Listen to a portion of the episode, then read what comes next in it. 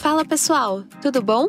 Você está ouvindo o podcast da Juventude BVM. Nessa última série, trazemos aqui reflexões pastorais, comentando temas do nosso dia a dia à luz da Bíblia. Um tema diferente a cada episódio. Essa série foi gravada a partir das nossas lives no Instagram, o arroba Juventude BVM. Aproveita e já segue a gente lá para ficar por dentro de tudo o que está acontecendo na juventude. E ah, não esquece de seguir a gente aqui também, para você não perder nenhum episódio. Aproveite e que Deus te abençoe. Não sei se vocês separaram, mas é, das quatro lives que a gente fez, a gente fez duas, né? Vai fazer mais duas dessa série. Duas que já foram, uma teve um tema mais geral, fora tipo, de contexto de igreja, que é terapia, e a outra uma, um tema bem dentro do contexto de igreja, que foi disciplina, né? Essa, essa parada assim. E disciplina eclesiástica, gente, pecador teimoso, sabe? Esse tipo de gente. Hoje, a live também vai ter uma, uma temática muito dentro da, do contexto de igreja, que é sobre escândalo. Vamos entender esse negócio de escândalo. Todo mundo fala, mas pouca gente entende mesmo para valer. Vamos entender isso aí.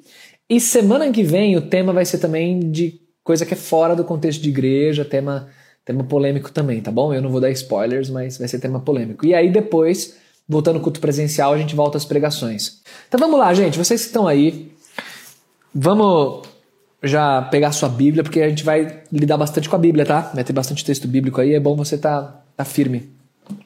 Então vamos lá. Abra sua Bíblia aí comigo, para a gente começar a falar sobre escândalo.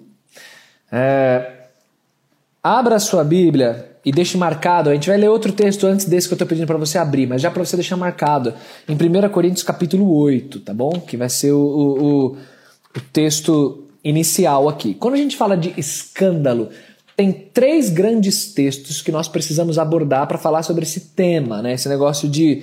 Vocês já ouviram, né, no contexto de igreja, né? Ah, não sei quem escandalizou, é, é, tá escandalizado, não faça isso. Ó, oh, você tá tomando uma cerveja, é, cuidado, você pode escandalizar alguém. Ó, você quer postar esse negócio, você quer postar? Ó, não, não faz isso porque senão vai escandalizar fulano. É, ah, fulano se escandaliza muito fácil. Como lidar com esse conceito do escândalo? Então tem três grandes textos na Bíblia para falar desse tema. Que em última análise, esse tema diz respeito a relacionamento entre, relacionamento entre crentes diante de assuntos amorais. Se a gente for definir a temática, é relacionamento entre crentes em assuntos amorais. O que, que eu falo assunto amoral? É assunto que não diz respeito a certo e errado, né? é um assunto que não é exatamente preto no branco, é assunto que não é um pecado em si, mas gera algum tipo de controvérsia. Então, quando a gente fala de escândalo, a gente está falando desse tipo de assunto. E aí tem três textos que vão tratar diretamente sobre isso, que é 1 Coríntios 8, que está aberto aí, você deixa marcado. 1 Coríntios 10 também é um trecho que vai falar sobre isso. E Romanos 14. São esses três textos que vão abordar diretamente essa questão relacionada a escândalo a relacionamentos entre crentes em assuntos amorais. Só que antes da gente mergulhar nesses três textos, que a gente vai fazer isso, né, mergulhar assim, né, meio panorama, mas vai, vai lidar com eles, a gente precisa definir o que é escândalo do ponto de vista bíblico.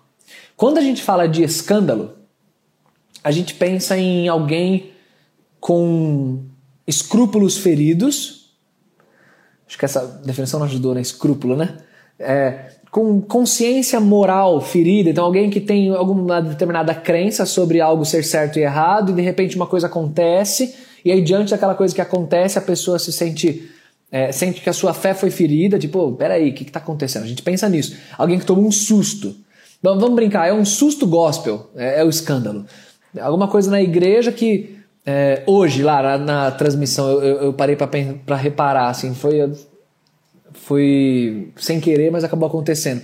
Tava um pessoal lá na igreja, né, lidando com transmissão, som, louvor. Aí eu cheguei lá. Quando eu parei para ver, se eu olhei certo, eu acho que eu era o único que eu tava de bermuda, cara.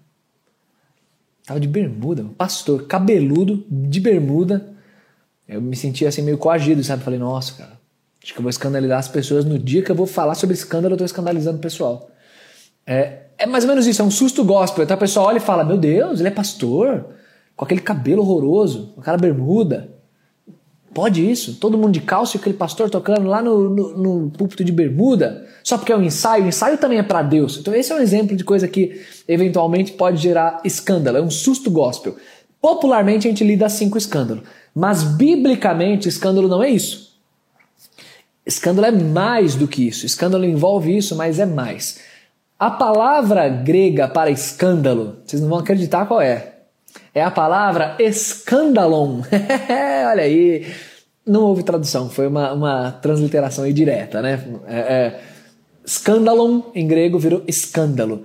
E para a gente entender a força que essa palavra escandalon tem, e a forma verbal também, que é escandalizo, é, que seria o nosso escandalizar, para entender a força desse, desse termo, eu vou mostrar dois textos para você. Então você deixa marcado 1 Coríntios 8, porque a gente vai ler ele. Só que eu vou te mostrar só dois textos para você entender. Os dois estão em Mateus, para facilitar a sua vida. Então vai lá para o Evangelho de Mateus. Em Mateus capítulo 13, no meio da parábola do semeador, lembra dessa parábola aí que Jesus fala do semeador saiu a semear, jogou a semente e tudo mais, papá? Então, essa parábola aí. No meio dessa parábola, no verso 21 está escrito assim. Deixa eu pegar aqui.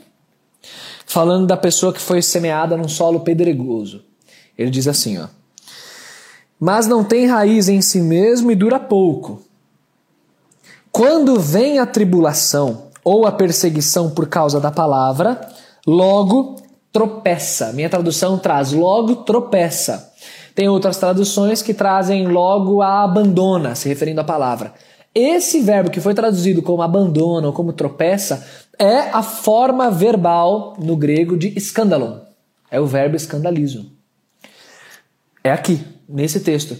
Então, escândalo não é tipo assim, meu Deus, o pastor está de bermuda. Eu sou batista desde o meu nascimento, eu nunca vi um pastor cabeludo de bermuda. Não é isso. Escândalo é mais do que isso. Escândalo é uma pessoa cuja fé é colocada em risco. O relacionamento que essa pessoa tem com Deus é colocado em risco por conta de uma atitude de alguém, de uma postura de alguém, de um comentário, alguma coisa. A fé é colocada em risco. Não é um só um ferimento à consciência. Ah, meu Deus, não. É mais que isso. É tipo, eu vou tropeçar na fé.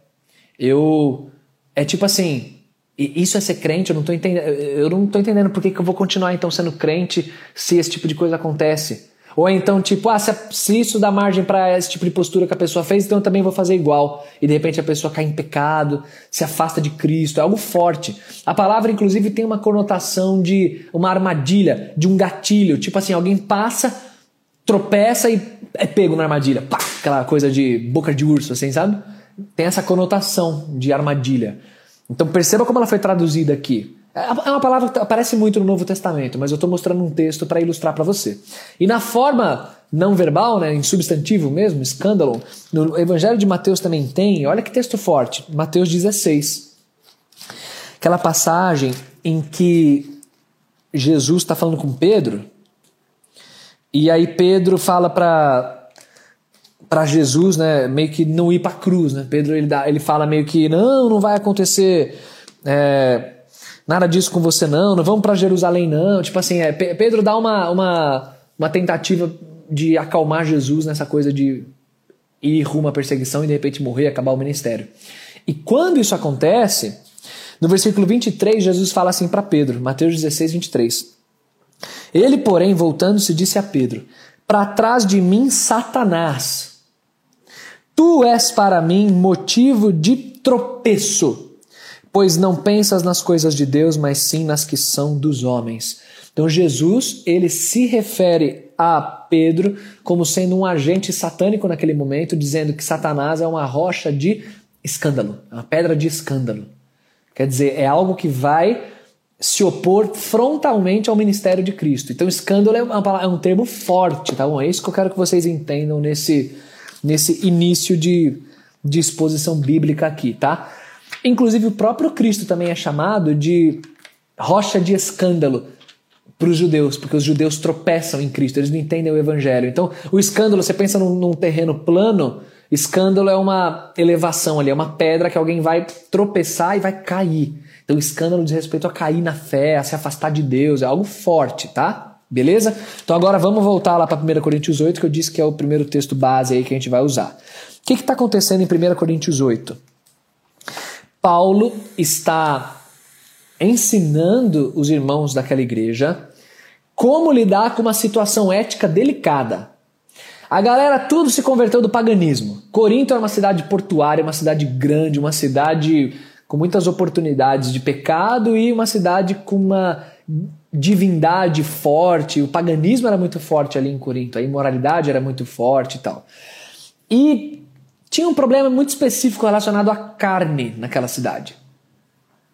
Os pagãos, eles iam até templos de ídolos e ofereciam animais, né, carnes de animais, como sacrifício a divindades pagãs.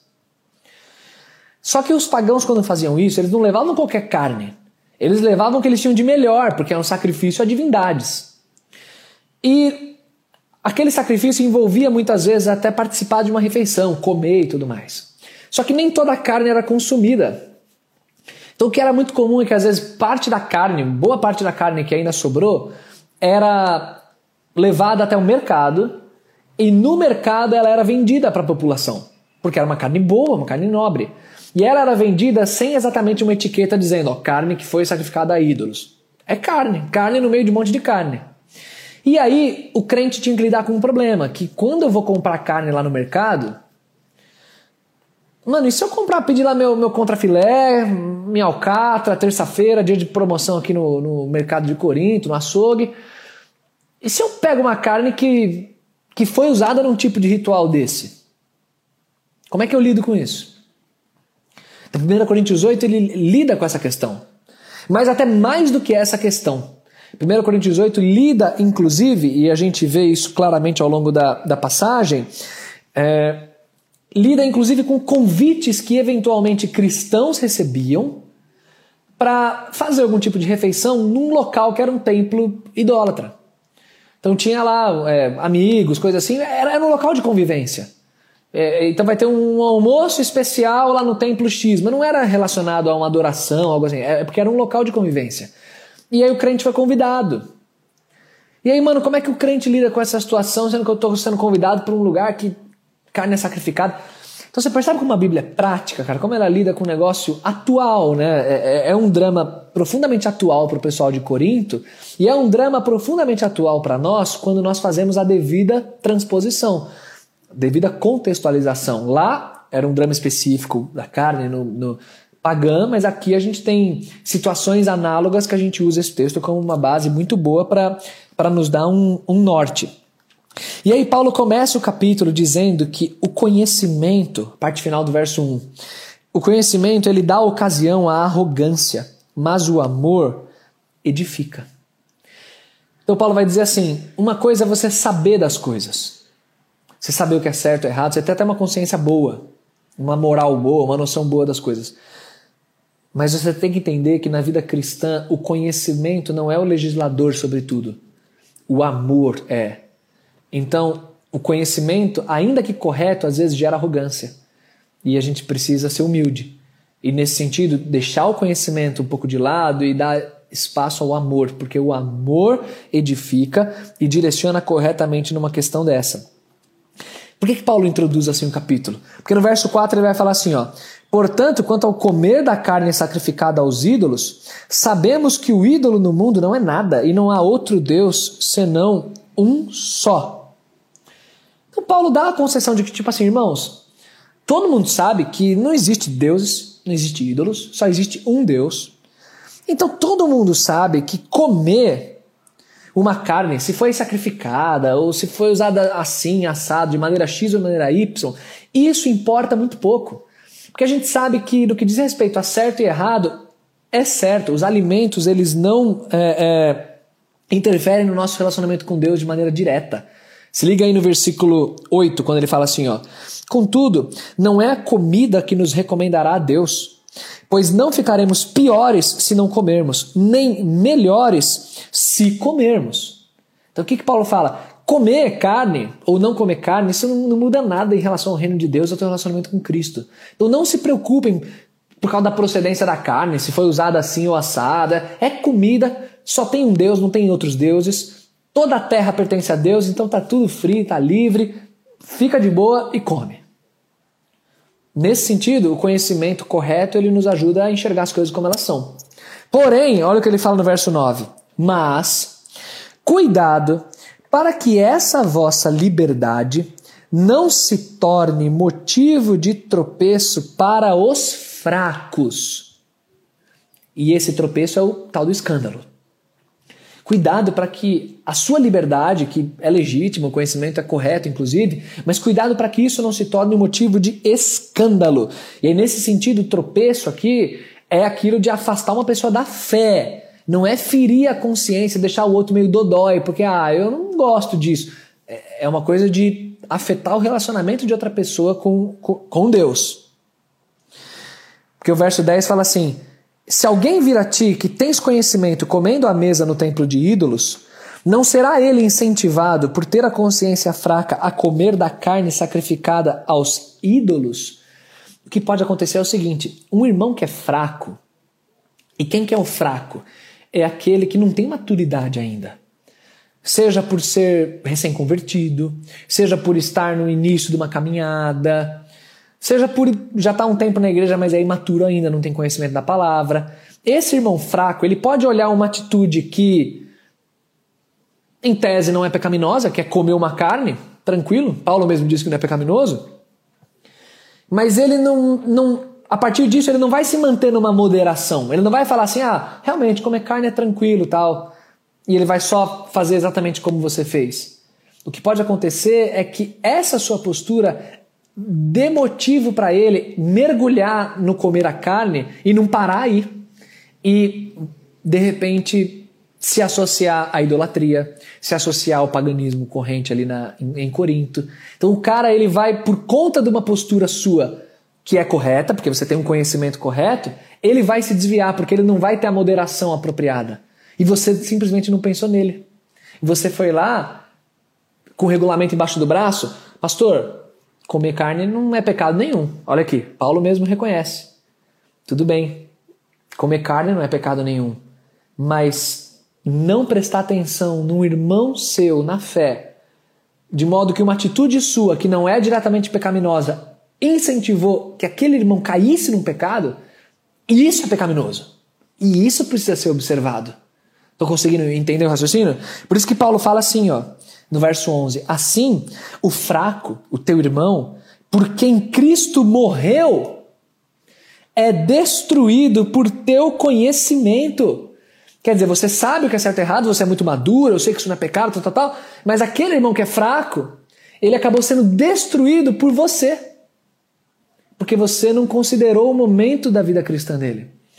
E ele acabou sendo destruído pelo teu conhecimento, porque ele acabou pecando por conta disso pecando dessa forma, como diz o verso 12, contra os irmãos e ferindo-lhes a consciência fraca, pecais contra Cristo.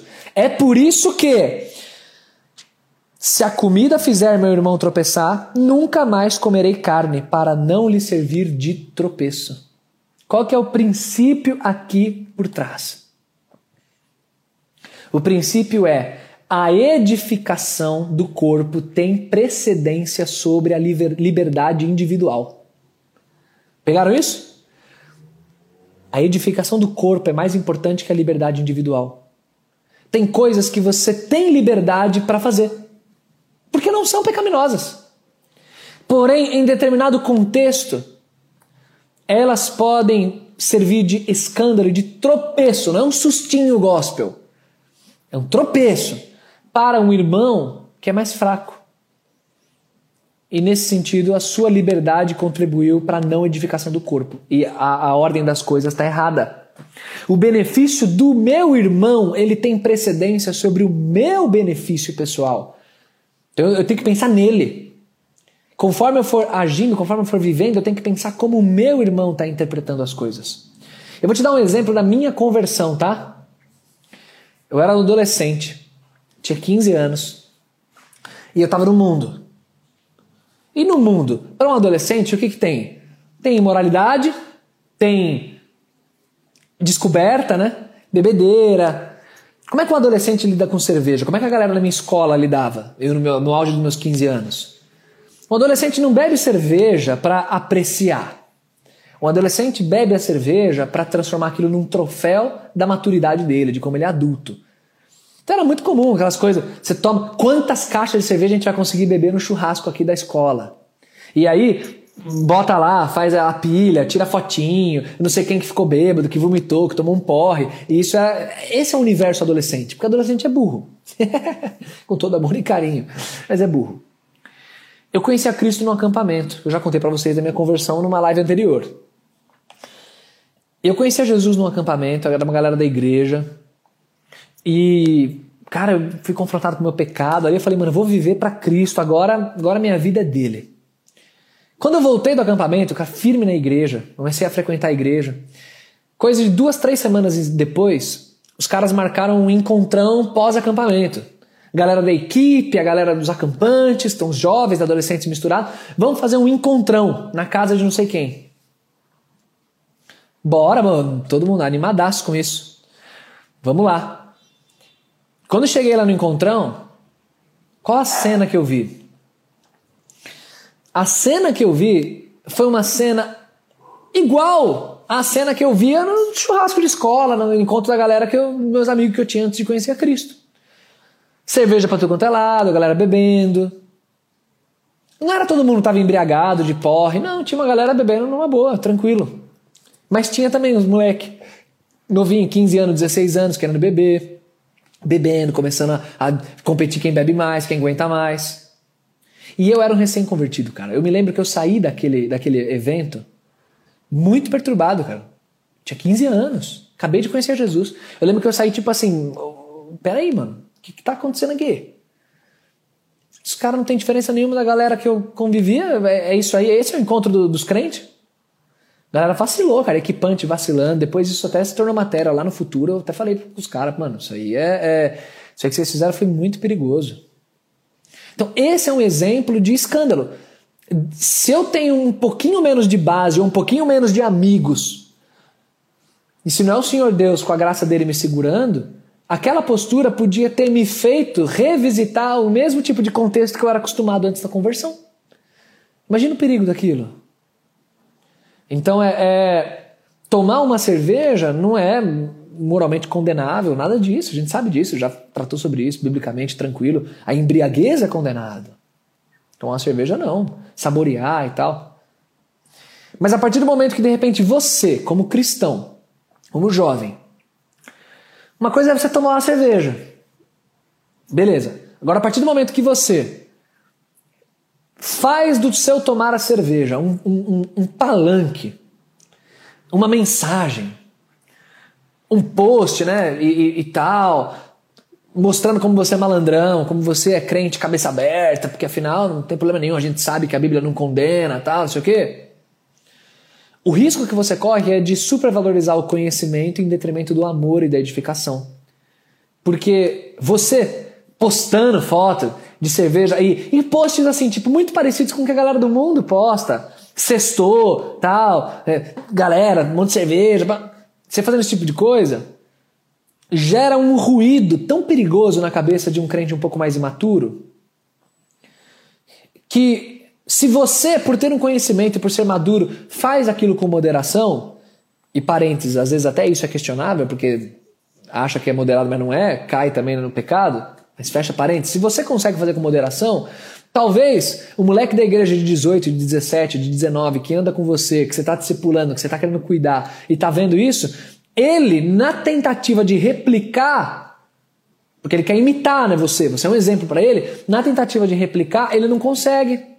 E ele vai passar vergonha, vai ficar bebão, vai para bloquinho, vai sei lá para quê, numa balada, numa festa, vai cair em pecado, em pecado perigoso. E quem destruiu aquele irmãozinho? Você, com o teu conhecimento, que tá com o regulamento embaixo do braço, porque sabe, irmãos, tomar uma cerveja é Pastor, desculpa, é pecado eu tomar uma cerveja?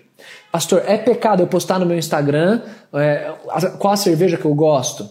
Não, não é pecado. Nada disso é pecado. Mas você tem que ter consciência na hora de fazer. Lembrando que a edificação do corpo tem precedência sobre a sua liberdade individual. João Calvino, ele tem um comentário sobre, sobre isso que é muito bom. João Calvino é o cara, né? Grande Calvino. Olha, eu vou ler para vocês o que Calvino fala. Paulo não está nos dizendo para ter certeza de antemão que o que fizermos não irá causar ofensa. Então não é tipo assim, você tem que ter certeza que tudo que você vai fazer é, você vai ser um, um, policial, um bitolado, um cara assim que eu não vou dar um passo porque será que vai ter alguém escondido na moita que eu vou escandalizar, que eu vou prejudicar? Então, Paulo não está falando para você ter certeza de antemão que o que você vai fazer não vai causar ofensa. Não é isso que ele está falando. Exceto, Calvino conclui, onde houver perigo imediato e óbvio de fazê-lo. Então o perigo não é. Eu não quero que você se torne um, um, um, um hiperfiscal das suas atividades com um medo absurdo de escandalizar alguém. Não é isso. O princípio não é esse. Mas o princípio é você ter o mínimo de inteligência para identificar as áreas onde há perigo óbvio e imediato de você destruir um irmão por causa de um conhecimento que você tem, que é até correto, mas que quando o amor foi esvaziado, quando você quis dar muita vazão para sua liberdade individual, você fez mal para um irmão imaturo. E estava óbvio que isso aconteceria. Era uma situação óbvia. Então, irmão, sei lá, vamos pensar em bebida, que é um assunto que sempre rola aí, né?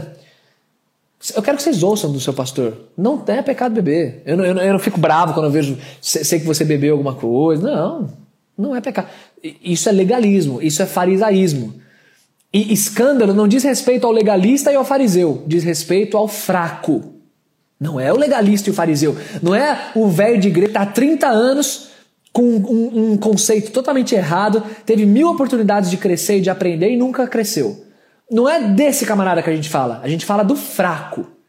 Então não tem problema de saber que você, ah, tomei um vinho, tomei uma cerveja, ah, fui numa hamburgueria e curti, meu, pegar uma cerveja, uma que eu gosto lá.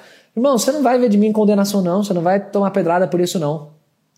Mas você vai tomar pedrada a partir do momento que você começar a fazer disso um troféu.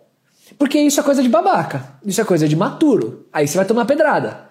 Uma coisa é, vamos tirar uma foto aqui da gente na hamburgueria da hora? E tirou a foto da mesa, o hambúrguer, vocês abraçados lá, com protocolos de distanciamento. vocês estão lá e na mesa tinha lá uma, uma cerveja. Oh, tá bom, ok. Outra coisa é o crente querendo ser um malandrão, ficar replicando post tipo de incrédulo, como, como se fosse um incrédulo, é, aquelas fotos que esteticamente vão remeter imediatamente a gente que não anda com Jesus. E aí você tem discernimento para saber que fotos são essas. Aí é você ficar se achando, fazendo um troféu daquilo, copão, passo é outra pegada. Então você tem que ter um mínimo de discernimento e entender que o amor de Cristo é o que norteia estas questões. Vamos agora para 1 Coríntios 10. Em 1 Coríntios 10, Paulo ele vai continuar falando desse tema, mas ele vai lidar com uma outra nuance. Porque em 1 Coríntios 8 ele lida muito com a questão de irmãos mesmo sendo fortes e fracos na fé, sendo fraco esses irmãos que têm escrúpulos meio imaturos ainda. Em 1 Coríntios 10, ele vai lidar com o assunto, só que também trazendo eh, a perspectiva de um, um, um crente se relacionando com descrentes. E é muito legal o contexto de 1 Coríntios 10. A passagem começa no verso 23, quando ele cita de novo aquele ditado: Todas as coisas são permitidas, mas nem todas são proveitosas. Todas as coisas são permitidas, mas nem todas são edificantes. Muita gente interpreta errado também esse, texto aqui, que aparece no capítulo 6 também. Deixa eu explicar para você rapidamente. Essa primeira parte, tudo me é permitido, isso, ao que tudo indica, era um adágio, era um ditado, era uma, era uma frase que os coríntios usavam. Faziam referência a algum, alguma coisa cotidiana, um ditado, ditado popular. Tudo me é permitido. Então, o que Paulo faz? Ele cita isso, tudo me é permitido, mas ele coloca a refutação, que um crente tem que saber. Que não é assim, não é certo tudo me é permitido, não é que tudo me é permitido. Então é, eles falam tudo me é permitido, mas aí vem a refutação, mas nem tudo convém. Tudo me é permitido, mas nem tudo edifica. Então Paulo ele corrige esse adágio, né? ele corrige essa, essa percepção. Tanto em 1 Coríntios 6 como em 1 Coríntios 10, tá? Então o ditado não é a citação toda, não é tudo me permitido, mas nem tudo convém. Não.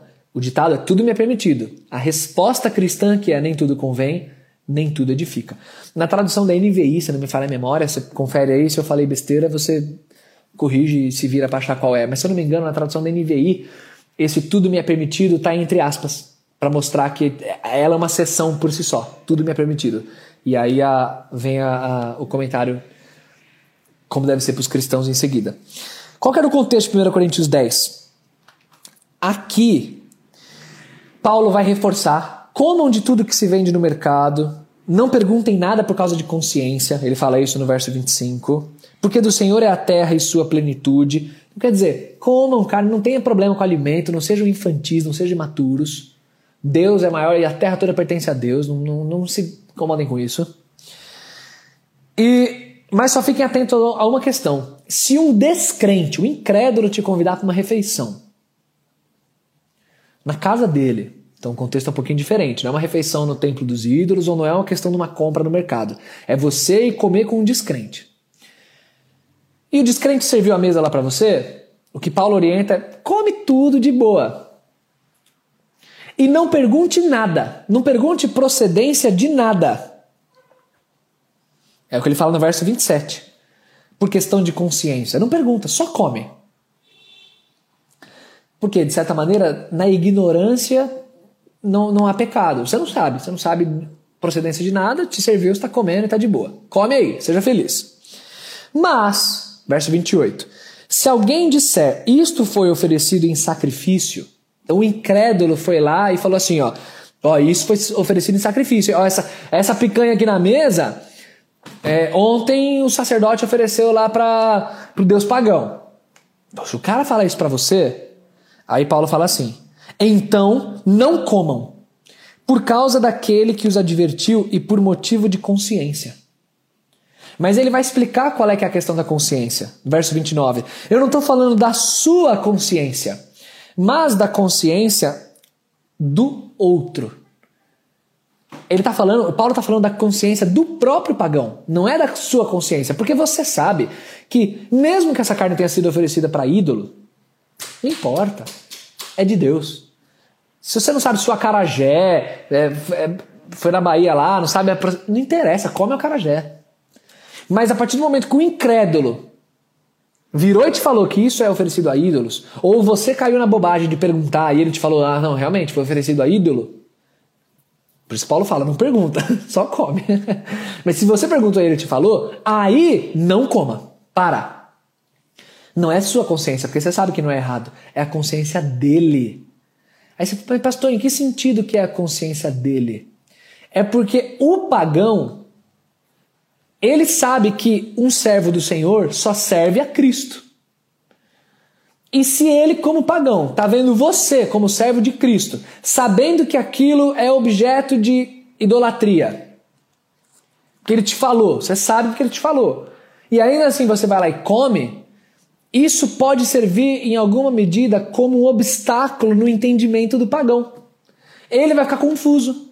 Ele mesmo vai ficar meio tipo, oxe, cara é crente, é de Cristo e, e tá comendo isso aqui? Porque na mentalidade do pagão, um crente não iria poder participar daquilo. Ele não sabe que o crente não tem problema nenhum em participar daquilo, mas na lógica dele, ele acha que crente não pode. E se você participar, você vai gerar ruído na pregação do evangelho. Então, se 1 Coríntios 8 diz muito respeito a crentes, o 10 diz muito respeito a crentes com descrentes, né? Como o crente age com sabedoria nesse tipo de contexto. E é importante então você se adequar à consciência e à percepção do pagão. O questionamento que Paulo faz aqui é muito válido e é uma pergunta muito boa. Aqui no verso 29, finalzinho ali, ó. Pois por que seria julgada a minha liberdade pela consciência de outra pessoa? Tipo, eu não tô entendendo. Pô, eu sou livre e minha liberdade vai ser cortada por causa da consciência do outro. E se eu participo com gratidão, quer dizer, se eu entendo que tudo vem de Deus e eu dou graças a Ele por isso, por que eu seria culpado por algo pelo que eu estou dando graças a Deus? E aí Paulo agora vai explicar por que você seria culpado. E a conclusão do raciocínio é: portanto, seja comendo, seja bebendo, seja fazendo qualquer outra coisa, faça tudo para a glória de Deus. Então, a sua liberdade individual é menor do que a glória de Deus. Você tem que glorificar a Deus em tudo, então você tem que ter estratégia e sabedoria. Porque de repente, se você entrar nesse campo cinzento, você não vai deixar Deus ser glorificado. Aí o verso 32 fala: Não se tornem motivo de tropeço, nem para judeu, nem para grego, nem para a igreja de Deus. Não seja tropeço para ninguém.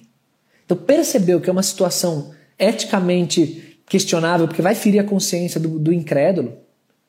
Então se abstém daquilo. Vamos de novo usar o exemplo da bebida, porque facilita para ilustrar, é uma coisa bem atual. Estou lá numa reunião de incrédulos. Aqueles incrédulos, aquela galera, é uma galera esclarecida.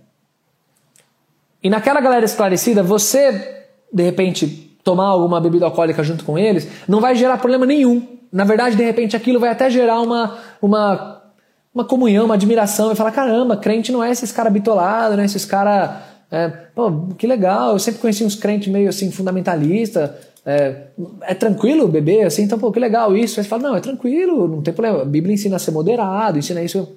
De repente é assim. Ok. Mas pode ser que você esteja num contexto de incrédulos, e isso é muito comum, em que os próprios incrédulos têm a percepção de que se o crente tomar cerveja, ele está ele tá pecando, ele, ele tá um crente muito, muito safadinho, muito pilantrinha.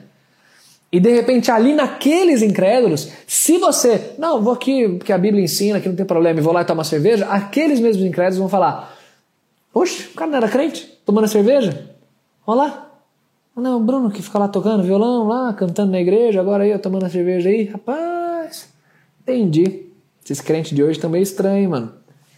Você mesmo percebe que a sua atitude, embora não seja pecaminosa em si, está gerando um tipo de tropeço na transmissão do evangelho. Então, sabe o que você faz? Você evita. Por quê? Porque a glória de Deus tem precedência sobre a sua liberdade individual. É o que 1 Coríntios 10 ensina. Assim como o 8 ensina que a edificação do corpo tem precedência sobre a sua liberdade individual. Então você se amolda de acordo com a circunstância para não, não cair em pecado. Isso é um crente inteligente, é um crente sábio, é um crente que ama o Senhor acima de tudo. E tem no amor um valor ainda maior do que o conhecimento mal utilizado, como Paulo argumentou lá há dois capítulos atrás. Por isso que Paulo fecha o capítulo 10 falando: Como em tudo eu procuro agradar a todos, porque eu não busco o meu próprio bem, mas o de muitos, para que sejam salvos. Então é melhor eu pensar neles do que pensar no meu bem, porque eu gosto, ah, eu curto essa, essa cerveja aí. Não, melhor pensar neles, porque eu não quero gerar nenhum tipo de ruído na comunicação do evangelho. Irmãos, isso é um crente maduro. E isso está em raridade, está em escassez, está em falta no nosso mundo. Sobra no nosso mundo, sobra crentes retrógrados, legalistas e fariseus, que qualquer coisa que acontece é, um escândalo. Ela me escandalizou, nossa, meu Deus do céu, pastor cabeludo me escandalizou. Nossa, fulano é, usa uma roupa assim me escandalizou. Ah, porque não sabia que um crente postou um vídeo tocando Queen. Nossa, que absurdo, ainda mais Queen. Isso é legalismo e farisaísmo. E escândalo não diz respeito a esse público. Diz respeito aos fracos. Mas na outra ponta, o que sobra são crentes para frentex. São os crentes exageradamente progressistas, são para frente. É tipo, não, essa galera aí é, é, é, é muito retrógrada. Essa galera aí é, é não tem noção do que é certo é, e errado. e fica Aí são os caras que até vão, vão assumir um discurso até zombador muitas vezes, vão, vão zombar de coisas básicas relacionadas à piedade, com regulamento embaixo do braço, com conhecimento da palavra embaixo do braço, mas o amor passando longe, porque são muito para frentex. O equilíbrio, o equilíbrio é raridade. E é isso que Paulo fala, por isso que ele, ele diz, né, sejam meus imitadores como eu também sou de Cristo. E aí agora a gente vai para o último texto, que é Romanos capítulo 14. É o último dos três capítulos que trata bastante sobre esse, esse tópico. A hora está avançada, mas a gente tem tempo ainda, tá? Segura aí. Em Romanos 14, Paulo vai lidar também com um problema semelhante dentro do contexto da igreja. Mas aqui tem uma nuance especial nesse, nesse tópico aí. O que acontece é que a carta aos Romanos, ela lida com a principal discussão teológica do primeiro século, que era a inclusão dos gentios. A igreja nasce num contexto judaico, e só que tem gentios, gente que não é judeu se convertendo. E são dois povos distintos e estão convivendo juntos. E povos que têm pensamentos distintos. Os judeus eles tinham uma regra muito específica sobre alimentação. Kosher, né? Que até hoje existe. Alimentos proibidos e tal. E os pagãos comiam de tudo. Agora esse povo está congregando na mesma igreja e está marcando jantar, almoço para arrecadar dinheiro para o acampamento. Tem uma galera que vem do judaísmo, uma galera que vem do universo gentil. E como é que lida com essas questões aí alimentícias?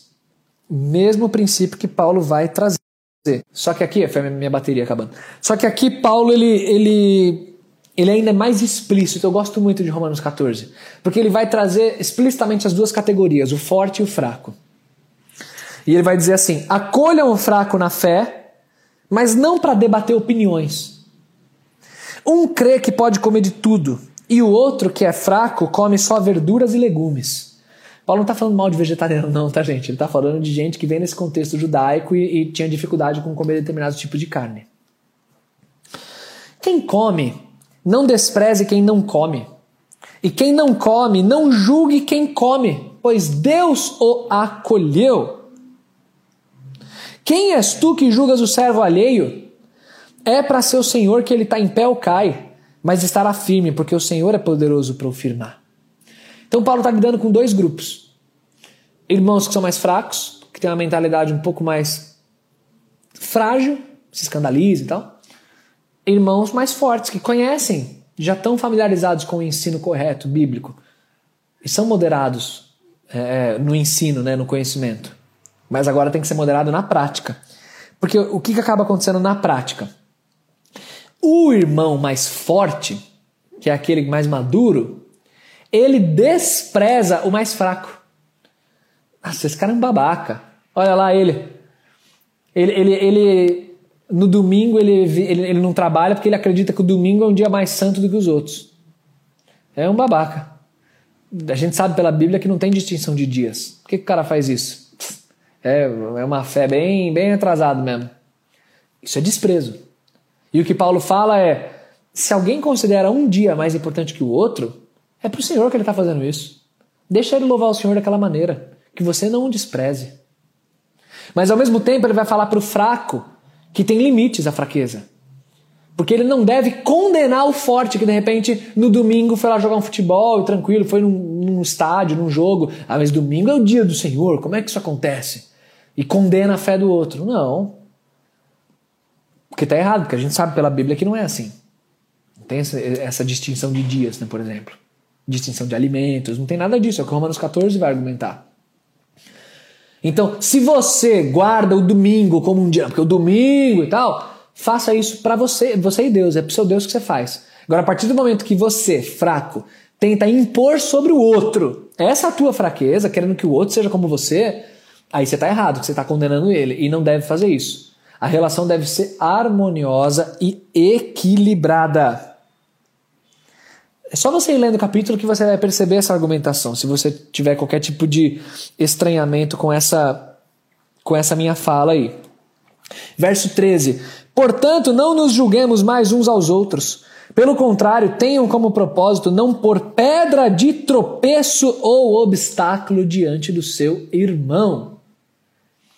Viva na harmonia da comunidade. Pense no seu irmão, pense no outro. Verso 15: Pois se o teu irmão se entristece por causa da tua comida, não estás andando segundo o amor. Por causa de tua comida, não faças perecer aquele por quem Cristo morreu. Quer dizer, Cristo morreu por aquele irmão. E você, desprezando ele, continua, né, você forte fazendo suas coisas e nem aí com ele, porque você sabe que não, ele, ele que lute. Ele que amadureça. E você está destruindo ele. Então não, evita. Evita sua comida. Porque o reino de Deus, olha o verso 17, lindo isso. Reino de Deus não consiste em comer e beber, mas em justiça, paz e alegria no Espírito Santo. Vou ler a parte final do capítulo e fazer os comentários finais. Verso 21. É melhor não comer carne, nem beber vinho, nem fazer outra coisa que se torne motivo para que o teu irmão tropece. A fé que tens, guarda-a contigo mesmo diante de Deus. Feliz é aquele que não se condena naquilo que aprova, mas o que tem dúvidas é condenado se comer, pois o que ele faz não provém da fé e tudo que não provém da fé é pecado. Então, para o forte, ele fala: se a tua comida ou qualquer outra coisa está atrapalhando o relacionamento do teu irmão com Deus, pare, pare, não faça. Para que você vai fazer isso? Para que gerar confusão, gerar dúvida e atrapalhar a caminhada do seu irmão? Mas para o fraco, ele fala: e você que tem determinados escrúpulos e determinadas percepções, se você tiver com dúvida, não faça. Porque se você fizer alguma coisa, tendo aqui uma agulhada na consciência, dizendo que não está sentindo bem, não, eu estou me sentindo errando fazendo isso, então não faz. Porque se você fizer, você vai pecar, porque você está indo contra a tua própria consciência. E o que você faz não provém da fé. Fé em que sentido? De que essa é a vontade de Deus. Não provém da fé, mas provém da dúvida. Porque você está fazendo mesmo sem ter certeza de que deveria. E o que não provém da fé é pecado. Então não faça. O que, que Paulo faz, gente? Põe balizas. O forte, que bom que você tem um conhecimento correto, mas coloque balizas. A edificação do corpo é mais importante que a sua liberdade individual, assim como a glória de Deus é mais importante. E para o fraco, ele põe balizas. Você que tem essas fraquezas, adore ao Senhor então, dentro da, da sua lógica, dentro do que você considera que é melhor para adorar a Deus. Mas, não fique apurrinhando a vida do outro, condenando o outro porque ele está fazendo diferente de você. Não faça isso. Não condene o seu irmão. Porque isso não é matéria de certo e errado, não é pecado, é assunto amoral. Então, essas são as balizas que nos ajudam a viver em comunidade. Vou reforçar. Fariseu e legalista, Paulo bateu de frente na circuncisão. Por quê? Porque a ideia é que todo fraco mude, né? Que ele aprenda, ele, ele amadureça, ele seja ensinado. Os caras que queriam circuncidar os, circuncidar os gentios, Paulo bateu de frente, falou: não, não vamos fazer isso, está errado. Por outro lado, quando ele foi pregar e levar Timóteo junto com ele na viagem missionária, ele circuncidou Timóteo, porque eles iam para um contexto muito judaico e isso poderia servir de ruído na pregação. Ele sabia que não tinha necessidade de, de circuncidar. Não tinha necessidade teológica, mas ele fez por uma questão prática, para não gerar ruído, para não gerar tropeço. Então eu queria, para a gente finalizar, tem oito minutos, queria que você pensasse com todo amor e carinho na sua própria vida, na sua própria caminhada, e avaliasse o quanto você tem olhado a edificação do corpo, a harmonia dos irmãos, a glória de Deus nas suas atitudes, nas suas postagens, nos seus comentários, nas suas abordagens. Porque você tem que sempre ser um agente de união, um agente de, de fazer com que o corpo de Cristo caminhe de maneira harmoniosa. Então reveja. Reveja suas postagens, reveja sua postura, reveja seu vocabulário.